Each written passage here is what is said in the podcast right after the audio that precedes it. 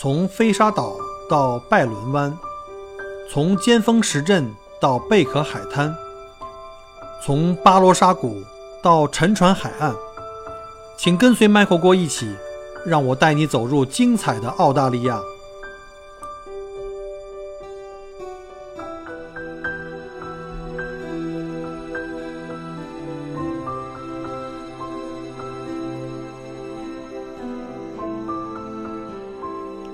各位亲爱的听友，大家好，欢迎再次收听麦克过聊澳洲。今天是十一月二十九号，星期四，现在是下午的一点二十啊。那个这期节目是录的比较恰当好处了，因为明天是星期五，就要开始正式上线发布了。呃，想在这个节目开始之前呢，先感谢一下最近各位听友的这个支持和鼓励啊，有好多听友呢在我的节目后面给我留言啊。还要帮我点赞，然后非常感谢哈，就不一一的回复了，因为太多人了。然后呢，也有一些听友呢加了我的微信，然后呢，还有一些我不知道为什么，可能最近这两期的节目讲的是关于澳洲的这个生活的内容，买房子的这个话题。可能之前还讲过这个什么上学呀，什么生活成本啊，结果发现最近加我的听友里面好多他不是旅游相关的，是要准备来移民的，所以呢，就是应这个部分听友的的要求呢，我因为我一个人也答不了这么多问题，很多人问我这个移民的具体话题，而且经常是同一个问题被问了好多遍，所以呢，我就建立了一个这个我们这所谓已有的一个群，一个微信群，加了我很多已有，大概现在有七十几位。然后大家可以在群里面互通有无，因为有一些呢已经顺利拿到签证都登录了，然后呢，并且呢也分享了很多宝贵的经验，包括申请前期、中期，包括登录以后，包括像买房子啊，包括像这个孩子上学、自己读英文啊，这很多信息可能比我这个分享更加全面，因为毕竟我那个年代比比现在早哈，现在这个幺八八的年代不太一样，呃。市场环境也都有一些差异，所以呢，非常感谢这些分享的朋友，因为我也没时间经常照顾这个群里的这个聊天的信息啊。今天还行，今天因为早上起的晚，今天上午没什么事情，呃，在群里大家聊了半天关于在墨尔本买房子的这些细节。但是毕竟咱们这是个旅游的话题啊，我还是觉得还是干回这个自己的擅长的这个主业为重吧。所以今天主要是还是我们在开始讲我们的旅行的话题。那非常感谢，呃，我的一些听友呢，就开始成为我的这个旅游的客人了。而且不瞒大家讲啊，现在刚十一月底，我春节的团就是我自己需要被指名道姓去带的团，已经全部都满了。从一月二十七号开始，从吴小姐这个团，一直到二月二十三号呢，就是这个杜鹃同学的这个团。那基本上我这个高峰期的这段春节我已经全满了。如果有各位。不管是我的现有的这个熟客啊，或者是说我的听友，如果是一定要让小郭来带的话，那恐怕春节我是真的是这个力不从心了哈。如果您是说无所谓，非得让我亲自带，那我还有非常不错的搭档可以推荐给您啊，就是我培养的这些，我带出来的司机还都是挺靠谱的。啊，这就跟大家讲一下。然后像什么李老师啊，非常感谢您的这个支持和认可。然后虽然说这个西澳墨尔本的这个行程可能小郭帮不上什么忙，但是也一并谢过啊。非常感谢您的这大红包。呃，另外就是我们的听友们在这个节目里发现，可能是这里有这个叫什么，这个这个这个赏赞的功能，就是可以除了点赞之外，还可以给红包这种。其实其实没有没有必要啊。小郭不是靠这个发财，我希望大家。喜欢我的节目，帮我转发，帮我点赞啊！有留言互动都可以啊！这个这个真的不用大家，当然了，大家的厚爱我是非常我是非常非常感激的，非常非常感激的。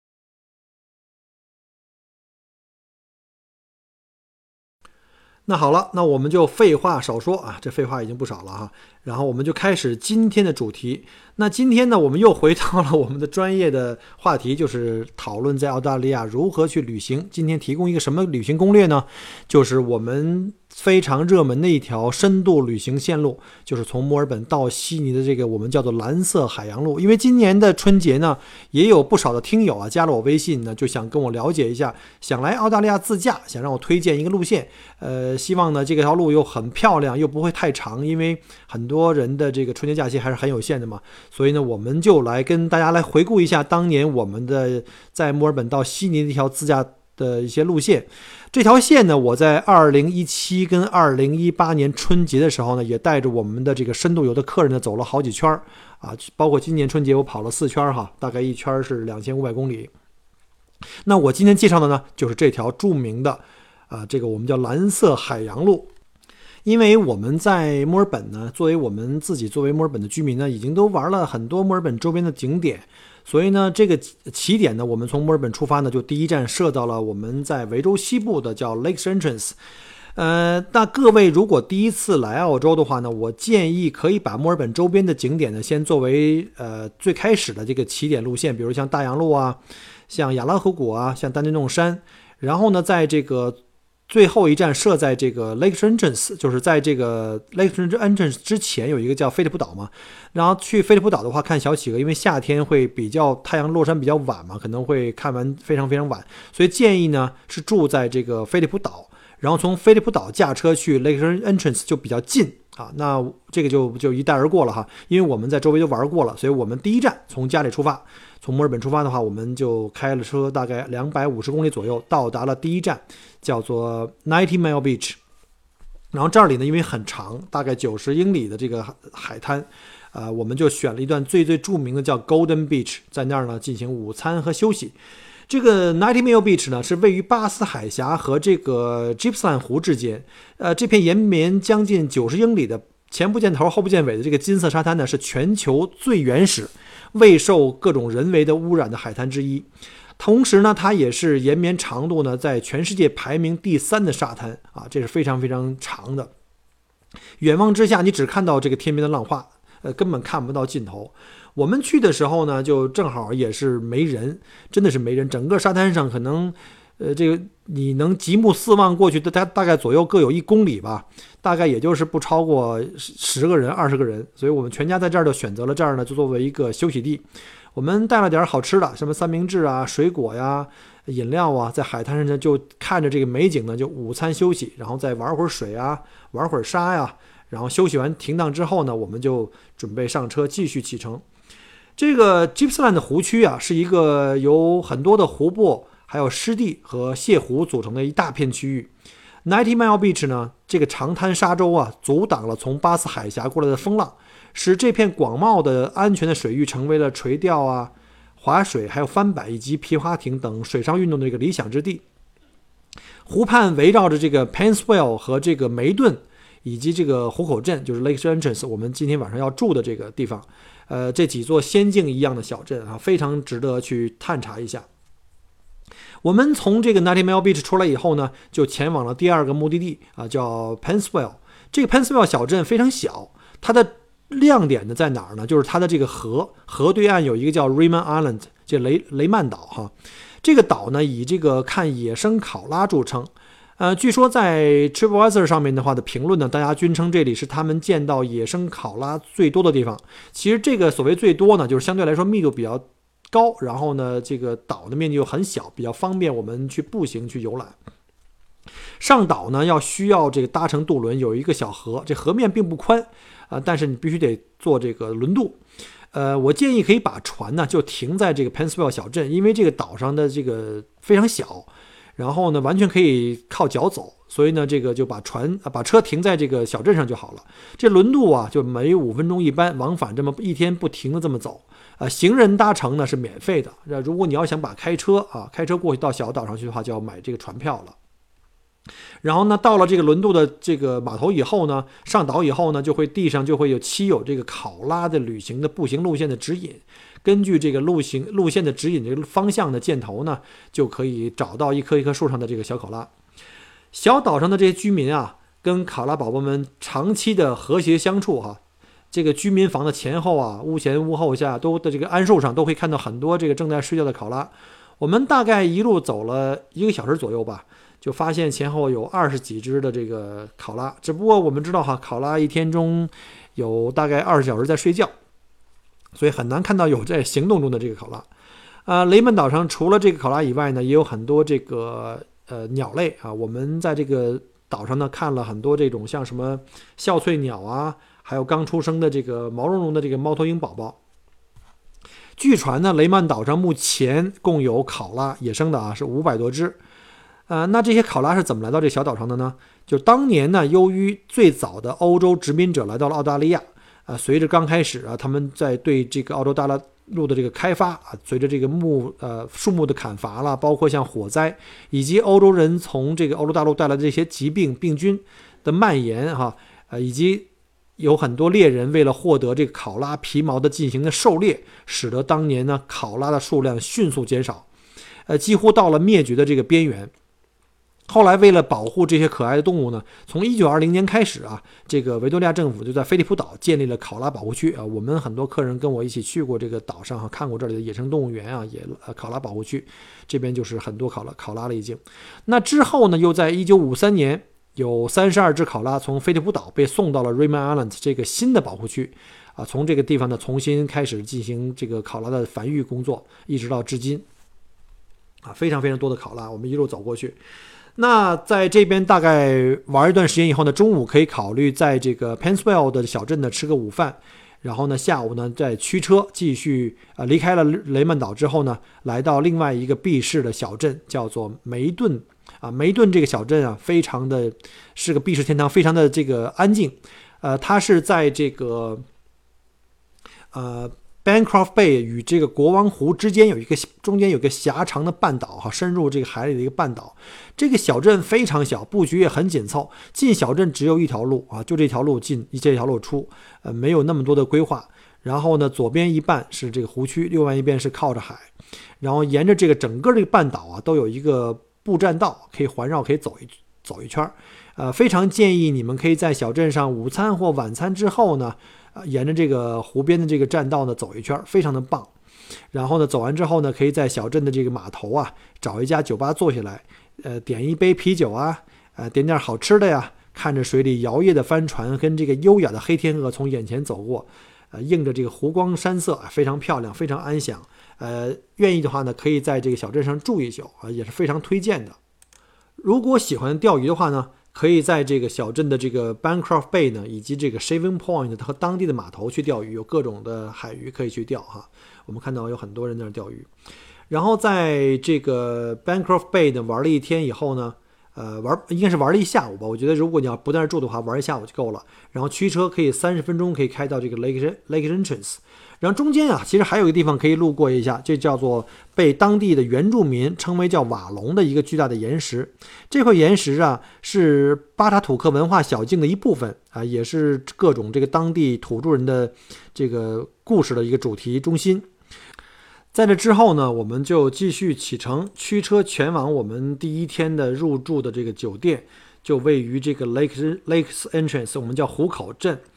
呃。我建议在这边住下以后呢，在晚餐前后啊，适当时的天气呢，一定要到这个湖口镇的码头啊，这条主街上去逛一下。这边停了很多的这个呃渔船呢、游船啊，呃，这边要是看晚霞也是真的是美呆了，这个景色非常漂亮。我去过几次哈，这个晚霞都是给我留下了非常深刻的印象。那这个湖口镇呢，对于墨尔本生活的小伙伴们一定都很不陌生了，因为这里就是大名鼎鼎的啊，大家都很喜欢的这个抓螃蟹圣地。以前我记得刚来澳洲不久的时候呢，我们一家人呢也跟墨尔本的一些朋友们呢来这里去抓过螃蟹。啊，在这里抓螃蟹很简单啊，首先你要去准备一个蟹网，然后呢买一些什么从超市里买那种什么鸡架子啊、鸡骨头啊。啊，鸡腿肉啊就可以了啊。当然，前提你还要在这个超市里啊，比如像一般都是在油站或者在 Kmart 要买一张渔证，我们叫 fishing license。没有渔证呢，进行任何的捕捞都是违法的。不过呢，这个白天呢不是很好抓啊。我们当时是呃大概十个人左右，租了一艘游船，在这个湖口镇的这个小镇呢里面的湖面上逛了一下午，什么也没抓着。呃，不过这里是呢，惠灵顿湖、还有国王湖以及维多利亚湖的出海口，啊，湖海相望，景色也非常不错，值得在这儿去游玩一下。呃，我们那天在这个海口处啊，还偶遇到了好几只海豚。晚上呢，我就在家里陪着孩子在那儿看电视了，因为我不是那种特别喜欢钓鱼的人哈。呃，那些有钓鱼瘾的朋友们就披星戴月的，大概是十二点多吧，披星戴月的就去钓鱼去了，顺便去捕这个螃蟹。我没想到这帮人半夜回来以后啊，那简直就是，呃，螃蟹成灾了。因为我第二天起来的时候，看到冰箱里那冷冻层啊，哇塞，全装满了，据说当天晚上他们大家伙儿捞螃蟹捞到手软，都没有精力去钓鱼了，啊，所以第二天呢，我们就分了好多螃蟹回去吃，一直吃到这个实在是不想吃了啊。那个沙蟹啊，虽然说不是很大，但是我们就是这么多年吃了那一次以后，基本上后面就不再想去吃了，因为那次就给吃伤了。抓螃蟹最佳的时间呀，呃，据当地人讲呢，应该是涨潮的时候。那一天涨潮期呢，大概有两个，一个是早晨，一个是午夜。呃，但是好像白天不太好抓，可能是因为这个光线或者是这个人多的缘故吧。所以呢，建议大家都是去之前能够在网上查一下潮汐的具体时间，呃，规划好什么时候去。可以在涨潮前的一两个小时去哈，呃，具体这个怎么查潮位的这个网站啊，我稍后在节目里呢会发一个这个链接，以及这个抓螃蟹的地点的一个攻略啊，把这个地图啊，我做了一个这个 Google 地图的这么一个卫星图，然后给你画了个标记啊，在那附近去抓，就呃这个非常有机会能抓到很多的这个螃蟹。但是友情提醒一下哈，第一要一定有渔证，第二的话呢，抓螃蟹有一个法律限制，就是你每个人最多可以用两个蟹笼去抓蟹，而且每网呢最多可以抓三十只，不能超量，否则罚款是天价啊，可能罚到你一辈子的螃蟹都够吃了。呃，而且呢，那些比较小的螃蟹呢，我建议就放生吧。这个在澳洲呢，我们钓鱼也好呢，或者是抓螃蟹也好的话，对尺寸是有限制的。呃，而且呢，我们是。只能抓公蟹啊，母蟹要放回去的。首首先你要做到自律，如果一旦要被渔政人员给抓到以后，那个罚款是相当相当重的。我知道我们周围有人被罚过七千多澳币的这个这个，因为违法这个捕捞啊，所以大家一定要小心。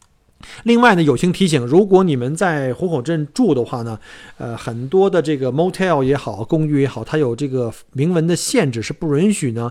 把海里抓的这螃蟹和鱼虾在屋子里进行加工的，因为会带来很多那个腥臭味儿，很难去清理。所以你一定要在预订酒店的时候呢，先了解一下他们这个酒店或公寓如果带厨房的话，允不允许你加工这个你自己抓的这个螃蟹。呃，有一些的酒店呢，比如像有一家 motel 呢，是也是中国老板开的哈，它就比较人性化啊，它就是给提供另外一个单独用的厨房。如果你们有兴趣的话呢，呃，可以在那边去入住，然后呢抓抓来的这个螃蟹可以自己加工一下，老板也会提供一些最基本的这个中国人常用的一些调料。好了，在这个虎口镇我们住了一晚之后呢，第二天要继续向北。前进啊！这一天呢，我们就要住到这个维多利亚州最这个东部的一个小镇啊。再往北的话呢，就进入到西南威尔士州了。那我们出发以后呢，路过的第一个小镇呢，从这个湖人出来，叫做 Marlow。这里是 Snowy 河的这个入海口啊，河水冲刷出了层层的这个泻湖沙堤，景色非常美妙。看到很多人在这冲浪啊，或者玩这种风帆的这种冲浪啊，就是带一个降落伞，就是拿风吹着，这一带动力了。之后呢，我们在这儿小憩了一下呢，又去往了这叫 Cape Coral 的 Coastal Park，这里是徒步者的天堂，有各种长短、各种难度不同的徒步路线提供给这个户外爱好者。公园内呢也有露营的营地以及小木屋，这个是国家公园哈，这个是可以去提前预定的。整个公园很大，大概是一万一千公顷。呃，它又既有这个广阔平坦的沙滩啊、泻湖啊，还有石南荒野，非常丰富的各种地貌以及各种动植物，是一个非常呃好的一个零距离接触大自然以及进行水上运动的一个乐园。啊，这里到了旺季的时候呢，人员相对也会多，但是比起这个呃大城市周围的景点的话，要好很多了。那第二天呢，我们就赶到了，在傍晚时间呢，就赶到了这个维多利亚最东端的这个度假小镇，叫做马拉库塔。呃，在这里给我留下的第一印象就是手机全没信号哈。呃，可能据说那个 Telstra 是有信号的，因为我们全家都用的是这个 Vodafone，中国人喜欢用沃达丰。所以呢，在这边的话，就要提醒各位一下，如果在这里有这个上网的需要的话呢，呃，最好来澳洲之前能够办理一个 Telstra 的一个一个电话卡，因为 Telstra 的覆盖呢，在澳大利亚是最好的。那个马拉库塔小镇呢，是一个非常小巧的海边渔村，但是它的景色真的是优美至极了。虽然到达的时候天色比较阴沉啊，看不见蓝色的这个大海跟漂亮的泻湖。呃，但是仍然被这个海口处的这些泻湖的这个这个规模呀，还有层层沙洲的这种层次感啊，以及在沙洲上面栖息着无数的海鸟所吸引，非常漂亮。要是天气好点的话，就就太完美了。当时我特想冲动的脱了衣服赶紧冲进去，在这个泻湖里游泳，然后到沙洲上去拍那些漂亮的水鸟。在湖边有一个很大的房车营地，这是我在澳洲目前来讲呢见到最大规模的一个房车营地了。看到很多人在这边休闲的在水边钓鱼啦，钓到鱼以后呢，顺便在这个旁边的操作台就可以把鱼片好。那鱼骨呢，就分给旁边等待这些鹈鹕。这鹈鹕特别多，当时去了以后觉得很惊讶，有有四五十只在旁边那儿等着。可能因为经常有人在这儿钓鱼，然后分享这些鱼骨鱼肉给他们。呃，刚才讲过，这里营地很大了，我最后上官网查了一下，这个营地啊，大概有七百多个营位啊。这个 power set 很多，我们知道 power set 就是指有电源、电力供应的，还有上下水。然后呢，如果安 Power Side 适合这个帐篷，如果 Power Side 可以去驻扎营地的这个房车。这个小镇地处在维州的边界，呃，几乎我看了一下这个距离啊，就几乎在悉尼跟墨尔本的正中，所以在这儿呢是非常受这个新南威尔士州跟维多利亚州的这个户外爱好者这个喜欢的这个露营地和小镇。呃，我看到有很多从新南威尔士过来的房车啊，就他们挂着房车从新州过来这个露营的，因为它远离这个大都市。的这种喧嚣非常非常适合这个全家人来度假。海口处的沙堤和这个沙堤和沙洲啊，阻挡住了外海的这种风浪。呃，这个沙洲内部的一些浅滩非常适合游泳啊啊浮潜呀，尤其像小朋友或者是遛狗也可以啊，是天然的这个戏水消暑的乐园。这地方我觉得特别好，特别像世外桃源。以后有机会呢，一定要去看一看。呃，可惜我们那天到的时候，这个天气阴冷，不太适合水上运动，所以我们就只好在小镇和这个码头以及这个沙洲附近散散步。啊，另外值得一提的是呢，这个小镇呢紧邻被联合国教科文组织列为世界生物圈保护区的，叫做克拉金固隆国家公园。这个公园是维多利亚州也算是非常非常古老的一个国家公园，这里有丰富的生态系统啊，长着大概超过一千多种的本地植物，以及三四百种的这个鸟类，还有茂密的原始森林，还有礁石啊、海峡呀，还有清澈的涓涓细流，包括像巨大的海岸沙丘，就好像到了这个世界的尽头一样，呃，还有成群的袋鼠啊，就我没见过那么多袋鼠在我们停车场附近，好奇的看着我们，也不怕人。啊，稍后我可以在节目后面呢，把这个照片我拍的亲手拍的照片发给大家看一下。然后再进入到克拉金固隆深处这些森林的小土路里面呢，我们甚至偶遇到了一头雄鹿啊，那头顶上长着威武的鹿角，这个皮毛特别光滑锃亮，特别雄壮啊，特别漂亮。当时我想，我要是带着猎枪的话，真想一枪干掉，就可以有鹿肉吃了啊。可惜我这个这个胆子比较小啊，不愿意杀生。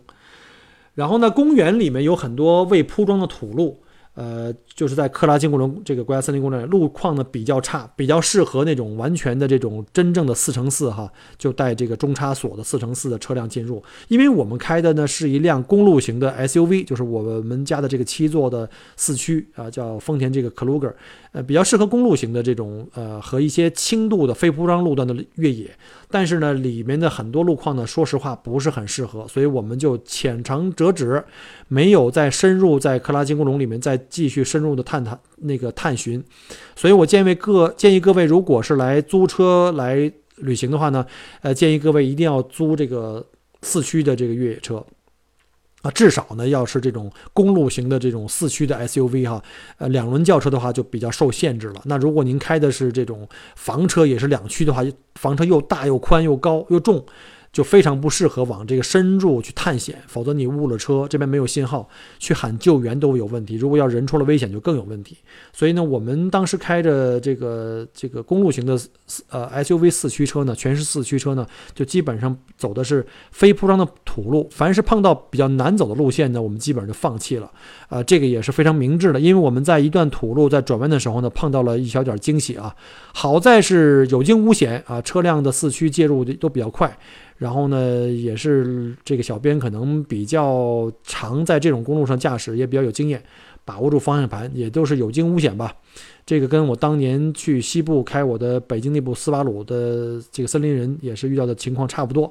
呃，走公路行，走这个轻度的这个非铺装路也行，但是呢，尽量不要下那种四乘四的路路段了，好吧？为了个人的安全。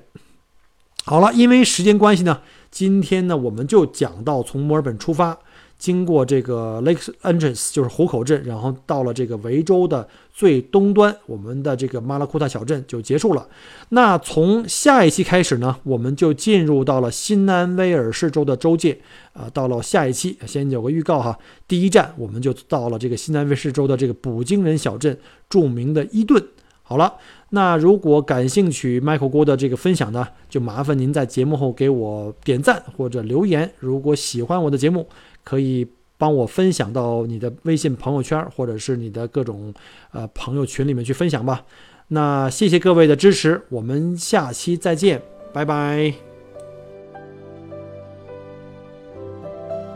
很荣幸您的收听和关注。如果您喜欢我的节目，请您把它转发分享给您的朋友们，同时，也欢迎您线下跟我留言互动。除了喜马拉雅。也欢迎您加我的个人微信，并关注我的旅行服务公众号“墨尔本精品旅行”。我给大家准备了很多关于澳洲旅行的资讯和攻略，请您跟随我一道走入精彩的澳大利亚。